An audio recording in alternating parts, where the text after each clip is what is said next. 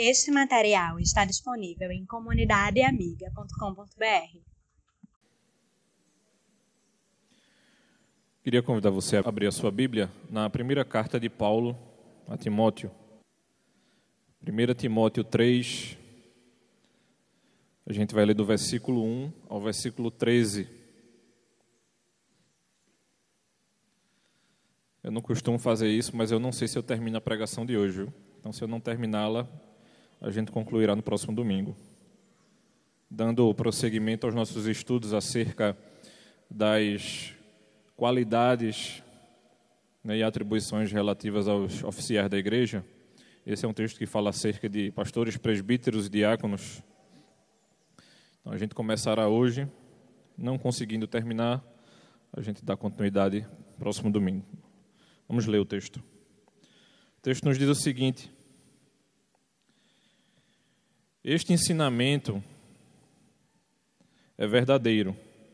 Se alguém quer muito ser bispo na igreja, está desejando um trabalho excelente. O bispo deve ser um homem que ninguém possa culpar de nada.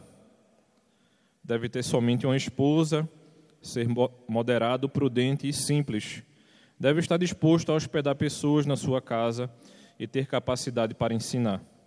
Não pode ser chegado ao vinho nem briguento, mas deve ser pacífico e calmo. Não deve amar o dinheiro, deve ser um bom chefe da sua própria família e saber educar os seus filhos, de maneira que eles lhe obedeçam com todo respeito.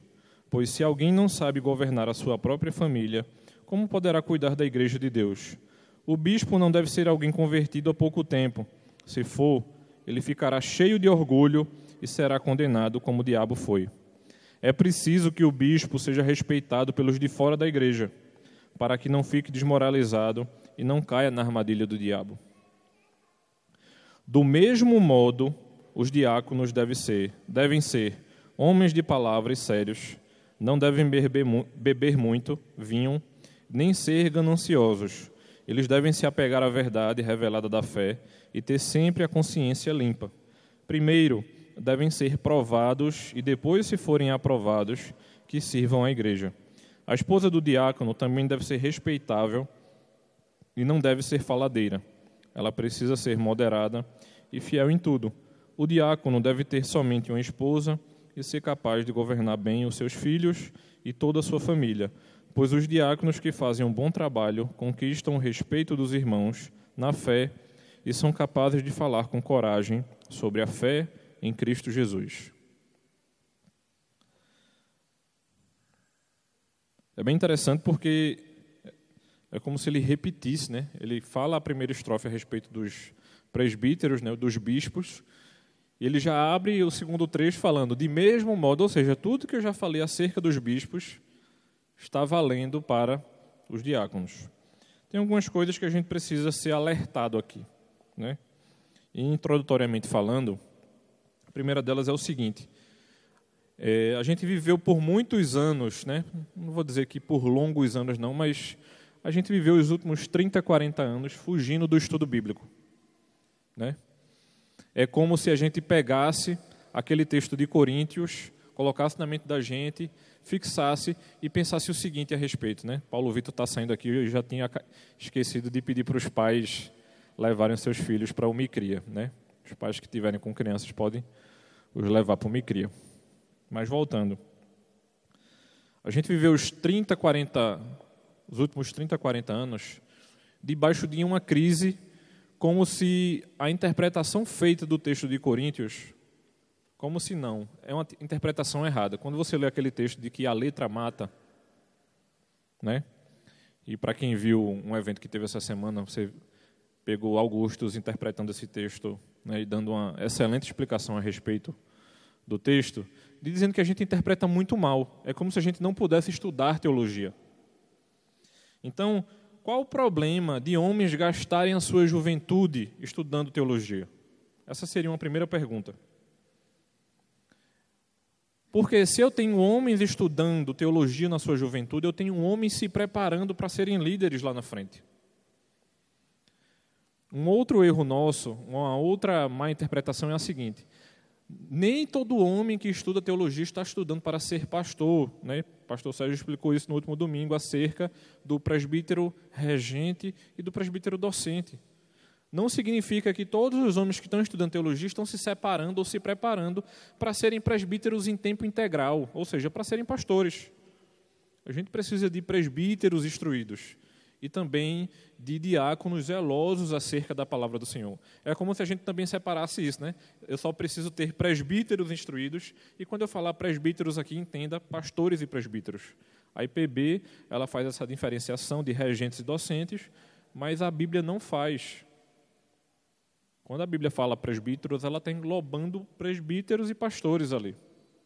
Então, para não ficar falando presbíteros e pastores aqui o tempo inteiro, quando eu citar uma das duas coisas, seja presbíteros ou pastores, eu estou citando o mesmo grupo, certo? Então, para a gente poder eu não ficar me confundindo e nem confundindo você também, ok? Então, a gente também tem essa crise. Uma segunda delas é o seguinte: se eu pegar esse texto ao pé da letra, de que a letra mata, se eu estou interpretando errado, então eu não preciso que o pastor também vá para a escola teológica. Né?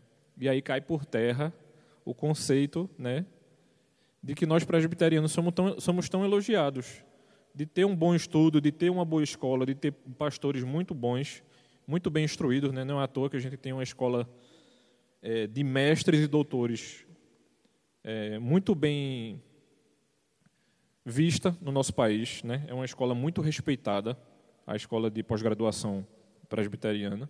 E não, isso não é para dizer que nós somos os melhores, não. A gente tem outras boas escolas, mas isso faz bem para a nossa igreja.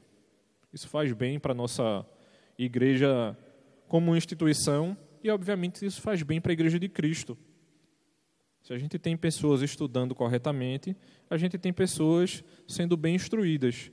Isso não significa que a gente não vá, não vá ter maus crentes, digamos assim, ou crentes preguiçosos. Todo canto haverá pessoas que não vão ter interesse. Agora a gente não ter, não pode ter pessoas se escondendo atrás desse versículo, dizendo que a letra mata, pela simples e pura preguiça dessa pessoa de não querer estudar a Bíblia como ela deve ser estudada. OK? a gente precisa entender algumas coisas que estavam acontecendo aqui para Paulo estar tá instruindo Timóteo a respeito disso. O que é que estava acontecendo aqui? A primeira coisa é que quando Paulo se direciona aos bispos, essa palavra significa pessoas maduras. Né? A palavra no grego presbíteros, que a gente traduz pela mesma palavra que para nós é presbíteros, é ancião, supervisor ou superintendente pessoa experimentada acerca de algo, que no caso aqui para a gente é pessoa experimentada na palavra de Deus. Então, essa tarefa, ela era muito nobre e Paulo queria que ela fosse realmente, né? É tanto que ele começa o versículo, o versículo 1 dizendo que boa coisa se deseja se a pessoa está almejando ser, né, um oficial na igreja. E essa não era uma obra para qualquer pessoa. É tanto que a gente pode ser lembrado do capítulo 6 do livro de Atos, no versículo 3, que nos diz o seguinte: Mas irmãos, escolhei dentre vós sete homens de boa reputação, cheios do espírito e de sabedoria, aos quais encarregaremos deste serviço.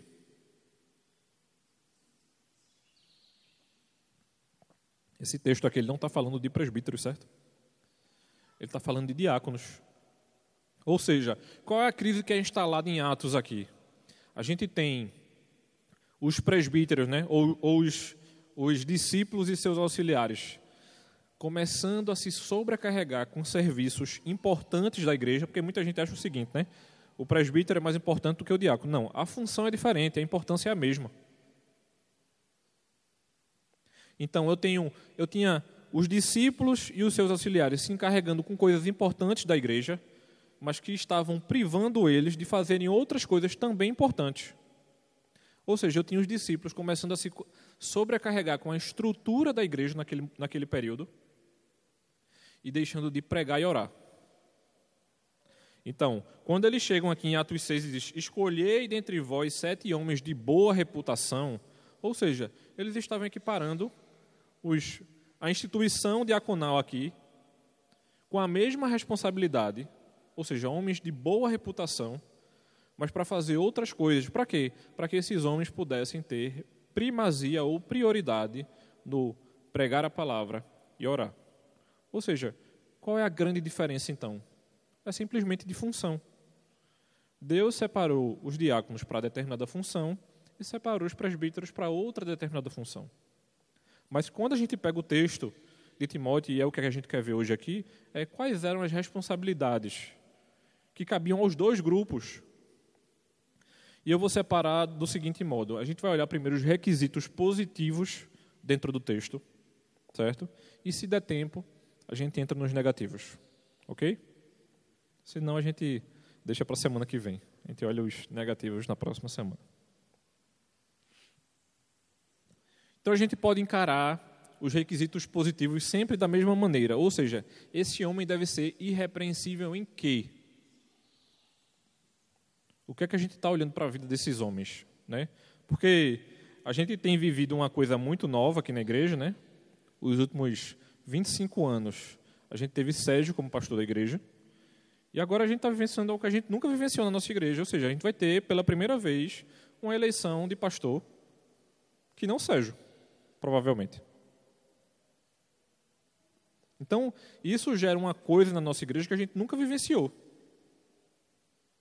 E dentro dessa nova vivência, a gente vai ser tendente esse ano a olhar somente para o pastor, mas não se esqueça que a gente vai não eleger, mas reconhecer presbíteros e diáconos também. A gente tem cinco vagas para presbíteros e três para diáconos. Então a gente precisa estar atento também às outras pessoas. É como se a gente olhasse para o governo, que é diferente, né? E olhasse somente para o presidente. E eu estava dizendo muito ano passado, pessoal, olhe, muito mais importante são os deputados e senadores que a gente vai eleger. Não estou dizendo que o presidente também não seja. Obviamente, estruturalmente falando, funcionalmente falando, a igreja é outra coisa, mas a gente não pode olhar somente para o pastor a ser eleito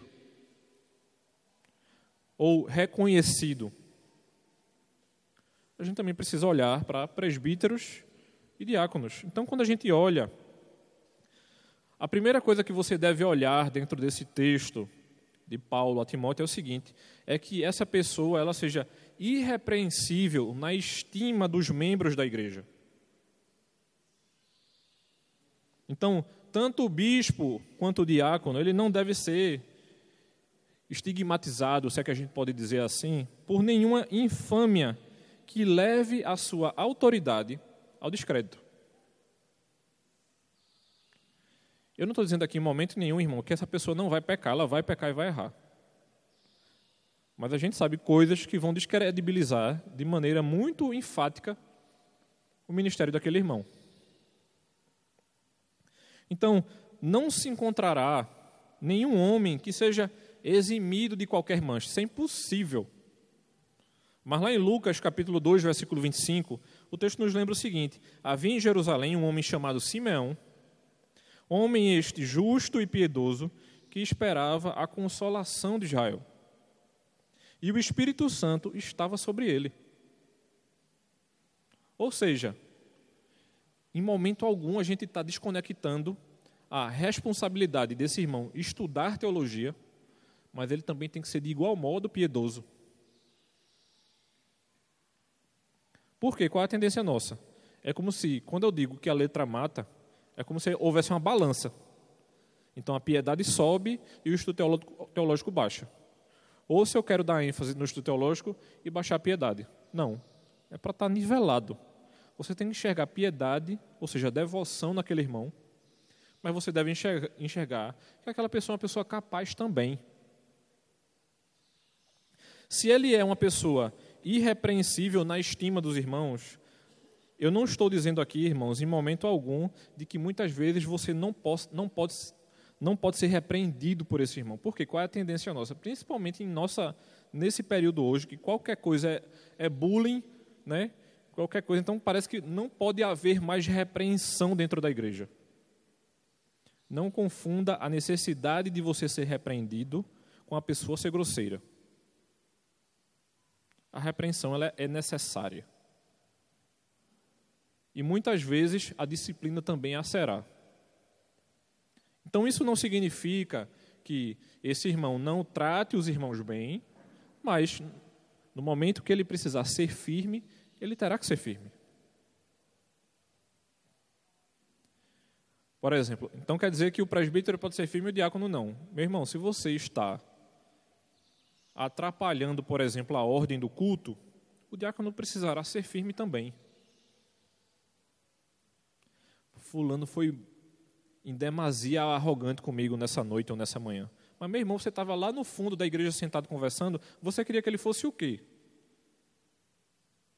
Porque, vamos pegar, né, falar do quintal da gente, né? Parece que o culto encerra na última fileira de cadeiras ali aqui na igreja, né? Da última fileira de cadeiras para trás, parece que não está havendo mais culto. Eu sei que a quadra ela traz um tom de informalidade, mas não significa que o meu coração não, não precisa entender o que está acontecendo aqui na igreja. Porque a partir do momento que nós iniciamos o culto, onde, onde quer que estejamos, a gente podia estar debaixo de uma árvore. Se o culto começou, meu irmão, o culto começou. Costumeiramente a gente é tentado a falar do celular, mas às vezes a gente está desatento, folheando a Bíblia. O cara está pregando e está uma folha para outra ali. Tá, pá, pá, pá. Então, desatenção. Né? Tem gente que é, fica desatento com a caneta. Por exemplo, eu não posso ficar com a caneta na mão. Se ela for daquela de mola, feita essa aqui assim, ó, ó eu passo o culto inteiro assim. Os meus, professores, quando eu sentava na frente, queriam me matar, porque eu ficava na cadeira, tec, na, na caneta, tec, tec, tec, tec, tec, tec, tec. Senão a igreja pode acontecer da mesma maneira. Então, muitas vezes a gente é tentado a reclamar de alguém porque a gente foi corrigido de maneira como deveria ser. Isso, para mim, parece muito aquele cenário de escola, né? O professor reclama com o aluno, o aluno chega para o pai e o pai chega para o professor. Então, quer dizer que o professor não pode mais reclamar do aluno né, hoje em dia. Então, quer dizer que o oficial da igreja, seja ele quem for, ele não pode falar nada com você. Então, não tenha essa mentalidade. A segunda coisa, no que ele deve ser irrepreensível também, ele deve ser irrepreensível na relação conjugal esposo de uma só esposa. Ou seja, o bispo ou diácono, ele deve ser um homem de moralidade inquestionável, inteiramente fiel e leal à sua única e exclusiva esposa. E por que isso é tão forte aqui no texto? Porque naquele momento, naquele período ali que Paulo vivia, poligamia era uma coisa muito comum era outro tipo de imoralidade. Ou era formatado de uma maneira diferente. Hoje em dia a gente tem as relações sexuais de maneira muito soltas. Mas naquela época, ou seja, a gente tinha uma pessoa casada com várias pessoas. Ou seja, era como era acordado no governo. É tanto que Calvino, quando ele está olhando para esse texto, ele diz o seguinte: ele vai citar de que a única exegese correta, ou seja, a única interpretação correta do texto, que um dos pais da igreja faz, né, João Crisóstomo, olhando para esse texto, ele vai dizer que ele vai considerar como uma expressa, uma expressa proibição de poligamia na vida de um bispo ou diácono, numa época quando ela era quase legal entre os judeus. Não era entre os ímpios, não, irmãos, era entre os judeus. Parece que eles tinham desligado o botão da monogamia de que eles haviam sido instruídos na lei lá atrás. Então tornou-se uma coisa comum. Então muita gente, e eu já vi isso, por exemplo, eu conheço um, um caso aqui em nosso, nosso estado, de um presbítero que traiu a esposa, arrependeu-se, mas deixou de ser presbítero. Por quê? O exemplo ali encerrou. Haverá outras controvérsias, certo? Eu não vou querer entrar nas controvérsias que existem, não. Vou deixar você na dúvida aí. Mas como a gente está tratando sobre a nossa igreja, se você tiver alguma dúvida depois a respeito, você me procura. A gente vai ficar refletindo aqui sobre o excesso do excesso do excesso. Ou o extra do extra do extra. Então, muitas vezes, então quer dizer que esse irmão deixou de ser meu irmão. Né? Ele não deixou de ser nosso irmão. Mas ele deixou de ser aquele modelo para a igreja em respeito à moralidade. Ok? Terceira questão que ele deve ser irrepreensível. Ele deve ser irrepreensível também, irmãos, no modo de vida. Ou seja, ele deve ser uma pessoa temperante. Ele deve ser dominado pelo fervor espiritual e moral. Ele não é dado aos excessos. Ele é moderado, equilibrado, calmo, ele é prudente, mas ele é firme. Mas ele é firme de maneira sadia. Isso é muito difícil para a gente, às vezes, detectar, né? porque muitas vezes a gente confunde pessoas grosseiras com pessoas firmes e pessoas que são firmes com pessoas grosseiras. É muito difícil para a gente, às vezes, detectar esse tipo de coisa. Eu fico pensando, uma cena que vem muito à minha mente é Cristo chutando e arrebentando com tudo dentro do templo. Eu fico pensando, se você visualizasse aquilo ali,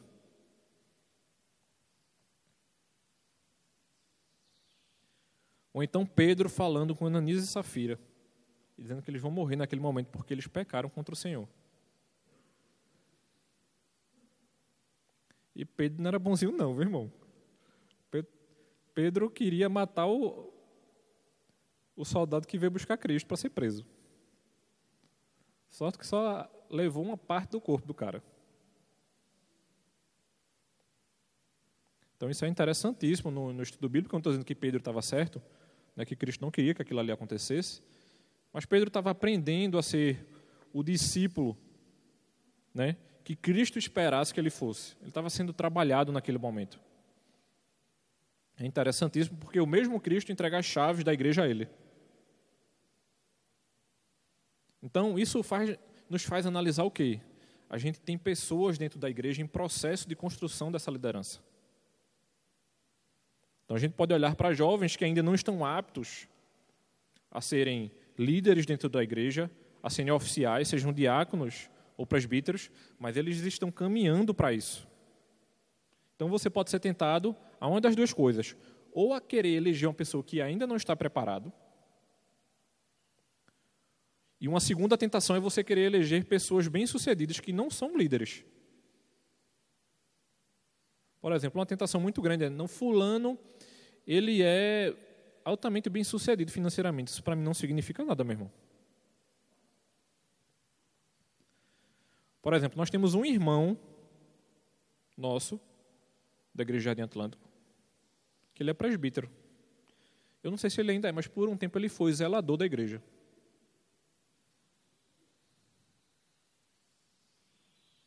Isso desconstrói todo o paradigma que a gente tem a respeito de líderes.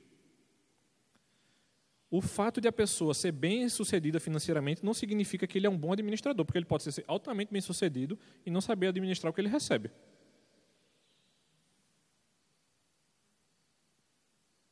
Então, muitas vezes a gente vai ser tentado a isso, porque a gente vai olhar, né? Fulano faz alguma coisa, tem um carro tal, mas Deus chamou ele para ser aquilo ali. Então a gente precisa ter isso bem claro em nossa mente. Uma outra questão é que ele deve ser irrepreensível na maneira de julgar e de agir sobre esses juízos, ou seja, ele precisa ser sensato,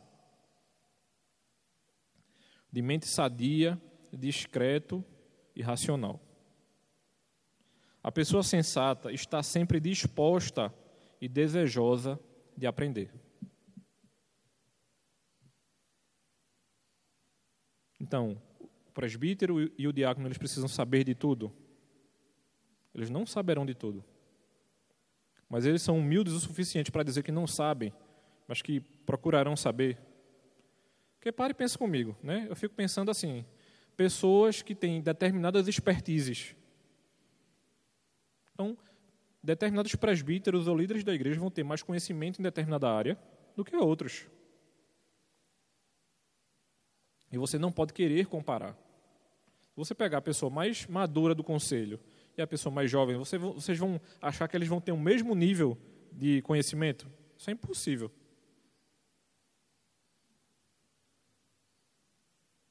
Então, assim, a gente precisa ter pessoas novas, mais maduras dentro do conselho, porque eles vão né, construir esse novo conselho, se é que a gente pode dizer assim, e os mais maduros irão ou devem instruir os mais novos. E olhar também para esses jovens, esses jovens potenciais que podem ser líderes dentro da igreja também. Então a gente pode ter uma, uma pessoa madura capaz, mas a gente pode ter pessoas maduras de vida incapazes de serem oficiais. E muitas vezes a igreja erra nesse reconhecimento. E quando a igreja erra, ela sofre. Por quê? Eu tenho líderes em posição de liderança sem a capacidade de liderar. Ou seja, eu vou ter uma igreja muitas vezes, ou parte dela mal instruída ou mal atendida. Porque essas pessoas deveriam estar fazendo determinadas coisas que não fazem. Ou dando, determinado, dando determinados conselhos que não são capazes de dar. Obviamente, quando a gente olha para a gama de dons que Deus nos dá, a gente sabe que uns vão ter determinado conhecimento maior em determinada área, né? ou seja, dentro do conselho a gente pode ter pessoas melhores conselheiros, outros vão ser melhores professores, outros vão ser melhores repreensores. Então, a gente vai detectar que cada um vai ter a sua, digamos assim, capacidade em determinada área, mas não significa que eles não precisem investir na sua vida. E muitas vezes a gente pode, isso não acontece aqui na nossa igreja, mas às vezes a gente olha para outras igrejas e vão ter pessoas ou um conselho, digamos assim, perpétuo. Tá ali, ninguém intocável. Ninguém entra, ninguém sai. A gente precisa dessa renovação também. É tanto que em nossa igreja a gente tem cinco vagas para presbíteros, né? A gente sabe que alguns saíram, foram para outras cidades, mas só tem dois renovando. Isso não significa que nós tenhamos que eleger os dois que renovam, mas isso significa que a gente pode reconhecer outros, se tem né, mais vagas do que candidatos, a gente pode reconhecer outros novos presbíteros. E isso também não significa que a gente não tem, gente não tem a responsabilidade de ocupar as cinco vagas. Outro dia chegaram para um presbítero aqui da igreja e perguntaram quanto é que ele recebia. Isso foi engraçadíssimo do conselho, porque Alguns irmãos de, de, de pouca instrução acham que os diáconos e presbíteros recebem alguma coisa. Mas você sabe o que, é que significa a palavra côngrua, meu irmão? O nome do que o pastor recebe não é salário, não, viu? É côngrua. Côngrua significa o seguinte: você está investindo financeiramente na vida dos pastores, na vida dos pastores, para que eles não tenham que trabalhar fora. Isso não significa que eles não possam, mas para que eles não tenham que. Por quê? Se você tem pastores que trabalham fora, isso significa que a igreja está sendo menos atendida. Porque ele está tendo que dedicar tempo fora da igreja. A não ser que seja um trabalho semelhante, né? Semelhante que, na minha mente, é o que é. Se eu tenho um pastor que dá aula no seminário, ele não está se ocupando tanto, mas ele está estudando uma temática que serve para os dois lados, né? Tanto para a igreja quanto para o seminário. Então, esse seria mais um aspecto. Uma outra questão moral que ele deve ser irrepreensível é na questão de ele ser virtuoso. Comumente, líderes da igreja ou oficiais, costumeiramente, ele tem vários dons. Então, ele será excelente na moral interior e de uma conduta externa bem ordenada. Ele será capaz de enxergar coisas que muitas vezes a igreja não enxerga. Estava tratando um caso outro dia. E dentro desse caso que eu estava tratando, chegaram para a pessoa disseram assim: Mas procure outras pessoas. E a gente sabe que na multidão de conselhos, sempre é uma coisa boa. Mas a gente também sabe que não deve ser qualquer pessoa procurada. A gente sabe quem é capaz de, de nos ouvir, quem não é capaz de nos ouvir. Então não vou chegar para você, meu irmão, e dizer assim, olha, fulano faz 15 dias que ele chegou na igreja, dá para ele ouvir, viu? Vai resolver seu problema de maneira tranquila. A gente sabe que tem outros irmãos instruídos a respeito de determinados assuntos. Então, se eu tenho mulheres maduras na igreja para ouvir uma outra irmã, você acha que eu vou chegar para uma adolescente que faz 15 dias está na igreja e dizer assim: ó, oh, conversa com fulana que ela consegue te ajudar? Então, muitas vezes a gente acaba cometendo esse tipo de erro. E a gente precisa estar alerta a isso. Ele também deve ser irrepreensível quanto à hospitalidade. Então, ele compartilhará as suas necessidades, de suas necessidades. E Paulo vai dizer que isso deve ser um quesito indispensável para o bispo. Na segunda carta, no capítulo 3, no capítulo 1, desculpa, no versículo 16, ele dirá o seguinte: Conceda ao Senhor misericórdia à casa de Onesífero, porque muitas vezes me deu ânimo e nunca se envergonhou das minhas algemas. Você já pra, parou para entender o que Paulo estava dizendo aqui? Eu, ministro do Evangelho, preso vez sim, vez não. É isso que ele está dizendo aqui. Esse irmão nunca se envergonhou de eu estar na casa dele e não somente isso, mas de me dar suporte espiritual. Ou você acha, acha que Paulo andava sozinho aqui? Muitas vezes Paulo estava rodeado de irmãos, porque uma das prisões de Paulo era domiciliar. Ele não podia sair da casa, mas ele podia receber pessoas. Então, vez por outra, em determinada carta aqui, você vai ver quem estava com Paulo no final da carta. Às vezes, Lucas estava com Paulo e outros irmãos se encontravam com Paulo. E Paulo, no momento que ele cita aqui esse irmão, Onesíforo, Paulo foi recebido muitas vezes por esse irmão. Eu sei, viu, irmãs? Vocês entram em crise, né? A casa está de cabeça para baixo, principalmente quem tem filho pequeno. Mas amor, como é que eu vou receber Eu acho que o nosso coração a respeito do reino deve estar acima das nossas crises terrenas.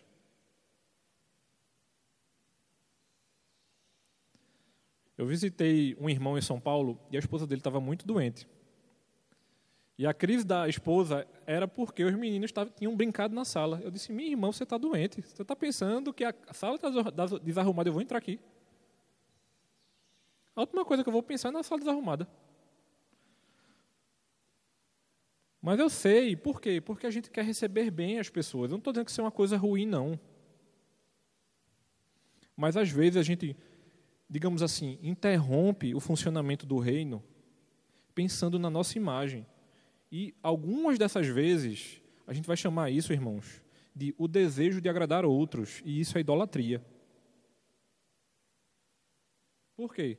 Porque você quer mostrar uma imagem que normalmente você tem, mas naquele dia específico você não terá. E o mais interessante, né? Pode ser a primeira e única visita. Qual, qual é a imagem que vai ficar a respeito de você? Eu estou criando a crise justamente por isso, viu? Não estou botando lenha na fogueira de propósito. Por quê? Vai ser aquela única visita e a sua casa estava de cabeça para baixo.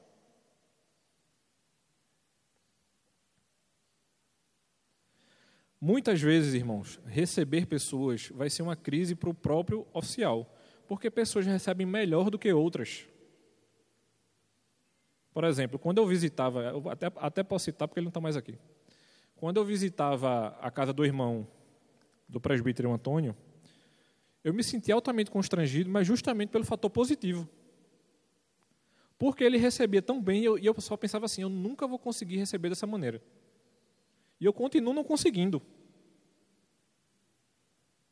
Mas isso não isenta a minha responsabilidade de receber. Por quê? Aquele irmão, ele tem o dom de hospitalidade.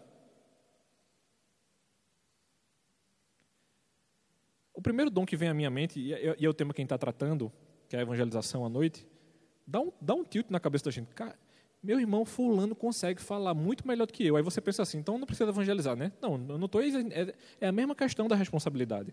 O fato de a gente não ser um bom hospitaleiro não significa que a gente não tenha que receber. Então, responsabilidades são diferentes de pessoas que têm o dom. Meu irmão, se você chegar na, na, na casa da pessoa que tem o dom da hospitalidade, você vai ficar altamente constrangido. Você vai dizer assim, rapaz, no dia que eu conseguir receber dessa maneira, aí você já trava. Então, é melhor não receber, né? Mas não é isso que está sendo tratado aqui. Uma outra questão é quanto à capacidade pedagógica. E esse seria a última, o último quesito, ou último requisito positivo. Ou seja, apto para ensinar. Você vai ver isso tanto no versículo 2 do texto, que diz o seguinte: O bispo deve ser um homem que ninguém possa culpar de nada, né? E aí ele vai falar aqui a respeito da esposa, de ser moderado, prudente e simples. Deve estar disposto a hospedar na sua casa e ter a capacidade para ensinar. E isso vai ser repetido novamente no versículo 10. O versículo 10 nos diz o seguinte: Primeiro, devem ser provados e depois, se forem aprovados, que sirvam à igreja. Ou seja, a gente acha que o ensino ele somente acontece, por exemplo, na EDV, né? Um dos grandes fatores do ensino de Cristo era o ensino do caminhar. Esse método, né? Eles vão chamar de peripatética. Ou seja, Cristo não ensinava parado. Ele ensinava caminhando. E um dos grandes exemplos disso são as parábolas. Eles pegavam, Cristo pegava exemplos do cotidiano para ensinar. E muitas vezes a gente é ensinado pelo próprio funcionamento da igreja. Então, no versículo 10, ele não está falando de presbítero aqui, não, meu irmão, ele está falando de diácono. Os diáconos têm muito a nos ensinar enquanto eles servem a igreja. Muitas vezes a gente não vê, os vê servindo. Então, às vezes, é até difícil para a gente detectar quem são os diáconos ou o que eles estão fazendo. E eu acho isso importantíssimo porque a gente está vivendo uma época em, que parece que a gente precisa começar a divulgar o serviço diaconal para que você entenda o que é ser diácono ou para que você possa reconhecer o diaconato. Meu irmão, a gente não vai começar a postar no Instagram o que os diáconos estão fazendo para que você entenda o que está acontecendo na igreja. O que você precisa entender é que as pessoas estão sendo atendidas. Os enfermos estão sendo atendidos. As viúvas estão sendo atendidas. O que você precisa saber é, digamos assim, a rebarba da notícia. Fulano foi atendido, foi. Quem atendeu, não interessa.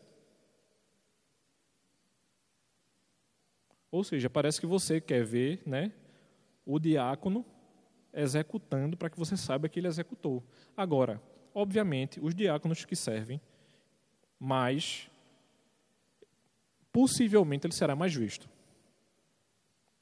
Agora não se engane, viu?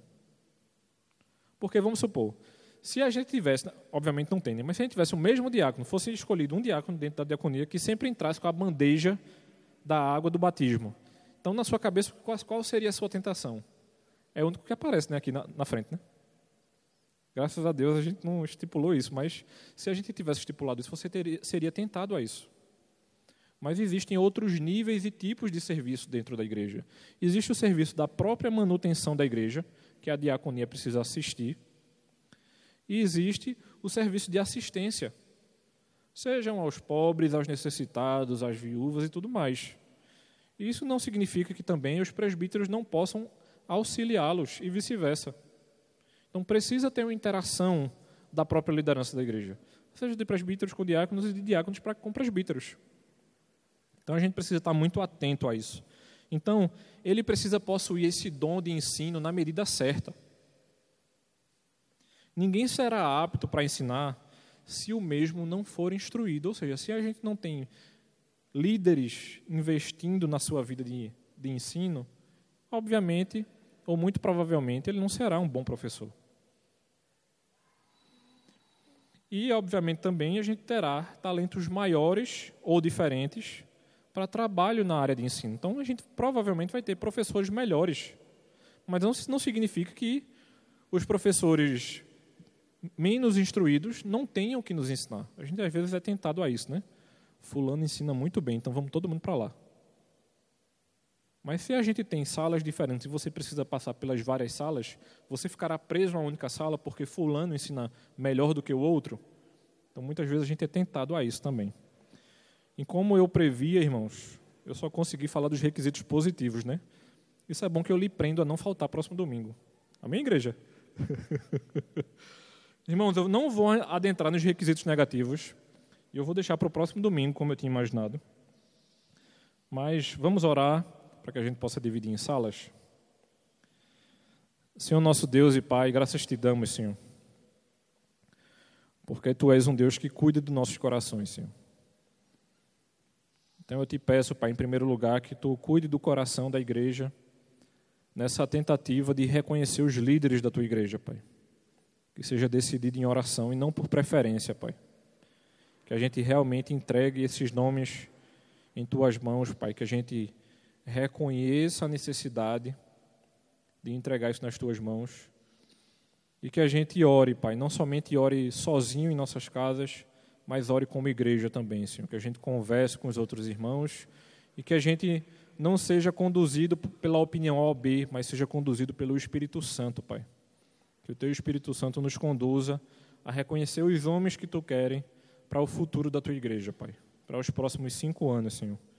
Tu possa nos, nos ajudar a isso, Senhor. Cuida de nós, Pai. Em nome de Cristo é que te oramos, Senhor. Amém.